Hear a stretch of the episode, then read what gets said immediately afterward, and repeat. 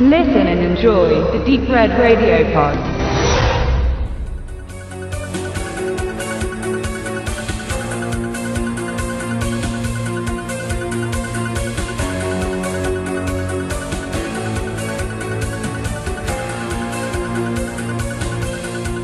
Heute Nacht ist Halloween. Zeit also mal ein Special zu dieser allseits beliebten Horrorreihe zu bringen. Doch wer jetzt Sorge hat, dass die x-te Aufbereitung von John Carpenters Meisterwerk aus dem Jahre 1978 folgt, der möge beruhigt sein. Denn bei unserem Special geht es um Halloween 6 bzw. den Mythos, den der Film bereits bei seinem Erscheinen innehatte. Kurz zur Vorgeschichte. Als Halloween 5 The Revenge of Michael Myers im Jahre 1989 erschien, war die Reihe schon merklich abgedroschen und Halloween 5 wurde ein Flop, der kaum noch Geld in die Kassen spülte. Dies dürfte nicht nur an den miesen Kritiken gelegen haben, sondern auch daran, dass die Geschichte um den untoten Massenmörder Michael Myers, welcher natürlich wieder überlebt hat und seine Nichte Jamie diesmal nicht nur körperlich, sondern auch mental ans Leder wollte, selbst für eingefleischte Horrorfans irgendwie zu blöd war. Da konnte auch das Ende, mit welchem Michael Myers eine neue mysteriöse Seite angedichtet werden sollte, nicht viel helfen. Dennoch sollte es mit ihm weitergehen und der angesprochene Cliffhanger aus Teil 5 wurde sechs Jahre später wieder aufgegriffen, indem man erklärte, dass Michael Myers in seinen Taten von einer Sekte geleitet wurde, die der Thorn-Rune huldigen, ein Kult, den schon die Druiden nachgingen. Zorn ist dabei ein Symbol dieses Kultes, das den Träger zu kranken und mörderischen Handlungen verleitet und ihn damit ein blutiges Ritual vollbringen lassen. Und Michael trägt genau solch ein Symbol. Und das mag jetzt alles sehr abstrus und unglaubwürdig klingen, doch nachdem Teil 5 eben floppte, wollte man der Reihe damit einfach einen neuen Schwung geben. Doch auch dieses Vorhaben sollte scheitern und Halloween 6 war ebenfalls kein sonderlicher Erfolg vergönnt, wenngleich finanzielle Einbußen wie beim Vorgänger eher ausblieben. Erneut konnte der Film bei den Kritikern nicht überzeugen und im Publikum wurde zu wenig Neues geboten, vor allem die Handlung um die bereits angesprochene Sekte, welche die Reihe ja nun in die neuen Bahnen lenken sollte, enttäuschte eher, denn sie wurde kaum ausgearbeitet. Doch das war nicht immer so. Denn das Halloween 6, so ist wie er ist, hängt hauptsächlich mit einem traurigen Umstand zusammen. Dem Tod von Donald Pleasance, dem Darsteller von Dr. Loomis. Schon vor den Dreharbeiten war Pleasance schwer angeschlagen und als er dann kurz nach den Dreharbeiten verstarb, war an eine Fortsetzung der Reihe zunächst nicht zu denken, obwohl der Film genau darauf hinauslief. Also änderte man kurzerhand das komplette Ende um und ließ auch viele der Zornbezüge im Filmverlauf fallen, beziehungsweise änderte diese ab, größtenteils unter dem eisernen Willen von Regisseur Joe Chappelle, wenngleich das Kino-Release nicht als endgültiger Director's Cut gilt. Und da das Endergebnis nun so mager aussah, wurden zudem noch einige Gore-Effekte reingebastelt, sodass man sich wenigstens wieder an explodierenden Köpfen sowie manch anderem Schnetzel-Effekt begnügen konnte. Doch die Ursprungsfassung war zunächst ein für alle Mal gestorben. Die Produzenten jedoch sahen das Ganze ein wenig anders und bereiteten den Rohcut unter dem Namen Halloween 6 The Producer's Cut zu einem eigenständigen neuen Film auf, der jedoch bis vor kurzem nie das offizielle Licht der Welt sehen sollte.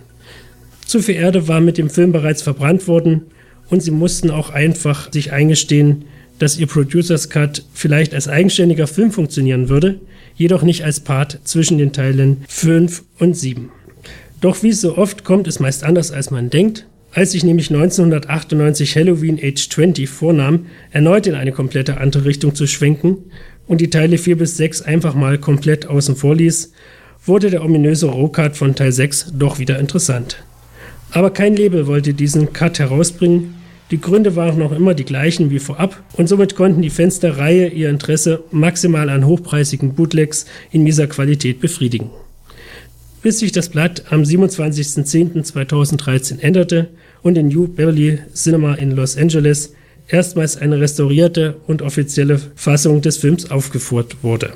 In Anwesenheit des Screenwriters Daniel Ferenc, welcher verriet, dass sich wohl ein großes Studio in letzter Zeit dafür stark gemacht hatte, ähm, dass dieser Film quasi wieder so in dieser Form herauskommt. Inhaber der Rechte an den Filmen waren damals und sind es auch noch bis heute Lionsgate und Miramax, doch diese beiden wollten, laut einer früheren Dokumentation zumindest, unter keinen Umständen einen Release bringen. Doch nun war es einfach so, dass die beiden Labels einfach nicht mehr an ihrer strengen Vornahme, diesen Film so in dieser Fassung nicht herauszubringen, einfach nicht mehr festhalten konnten. Zum einen, weil diese Vorführung ein sehr großer Erfolg war, zum anderen auch, weil die Neugier im Web gerade nach dieser Aufführung keine Grenzen mehr kannte. Und so kam es, wie es kommen musste. Im Jahre 2014 wurde der Producers Cut nun erstmals offiziell als Heimmedium veröffentlicht zunächst im Rahmen der Komplett-VÖ von der Halloween-Reihe durch NKB und 2015, nun exakt 20 Jahre nach der Veröffentlichung der Kinoversion, auch als Einzel-VÖ von Überraschung Lionsgate. Endlich kann sich auch der letzte Interessent davon überzeugen, ob sich das Warten gelohnt hat oder nicht. Wenn ihr mich fragt, kann ich nur sagen, ja, das hat es. Denn Halloween 666, so der Alternativtitel zum Producers Cut, ist wirklich ein komplett anderer Film geworden. Auch wenn die Grundstory sowie die Figuren sich nicht vom Kinocut unterscheiden, so ist die Handlung von der Thorn-Sekte und Michael Myers, der unter dem Fluch des Thorn seine grauenvollen Taten verübt, wirklich auf interessante Art und Weise zusammengesponnen worden und überzeugt letztlich mehr als das lasche Gerüst der offiziellen Version. Zwar kommt man auch hier nicht drum herum, das Ganze irgendwie als kompletten Blödsinn zu bezeichnen, und allzu langes Nachdenken über den Sinn des Treibens sollte man sich auch nicht hingeben, doch langweilig oder gar innovationslos ist das Ganze beileibe nicht. Gore-Fans werden jedoch enttäuscht sein, denn wie bereits angesprochen, sind die Gore-Szenen allesamt nachträglich eingearbeitet worden, was man dem Row-Cut auch eindeutig ansieht. Hier wird weder Jamie brutal durch einen Mähdrescher gekillt, noch explodiert irgendein Kopf durch starke Stromstöße. Nein, der bis heute bei uns indizierte Teil dürfte bei der FSK in dieser Form locker eine ab 16 Freigabe erhalten. Am interessantesten ist und bleibt jedoch das völlig andere Ende, in dem Dr. Loomis nun einmal in das Sanatorium zurückkehrt, um sich selbst vom Tod Michael Myers zu überzeugen, nur um dann selbst plötzlich die Zorn-Rune an sich zu entdecken, während Myers unmaskiert, aber im Dunkeln aus dem Gebäude spaziert. Wie die Geschichte weitergegangen wäre, dürfte wirklich nicht uninteressant gewesen sein, doch werden wir diese Auflösung natürlich niemals erfahren, außer wenn Rob Zombie vielleicht diesen alternativen Strang noch einmal aufgreifen sollte, was ich jedoch weder glaube noch hoffe. Im Endeffekt hat sich das Warten auf diesen äh, Cut jedenfalls mehr als gelohnt. All die Mythen und im Web über Jahre aufgekommenen Berichte darüber sind wahr und man kann Halloween 6 als völlig neuen Film entdecken, wenn man es denn möchte. In Deutschland ist der Cut bisher noch nicht erschienen und die US Blu-ray ist leider mit Code A gelockt. Wer jedoch einen entsprechenden Player hat oder sich äh, bis zur deutschen Veröffentlichung gedulden kann, der sollte den Vergleich sich nicht entgehen lassen.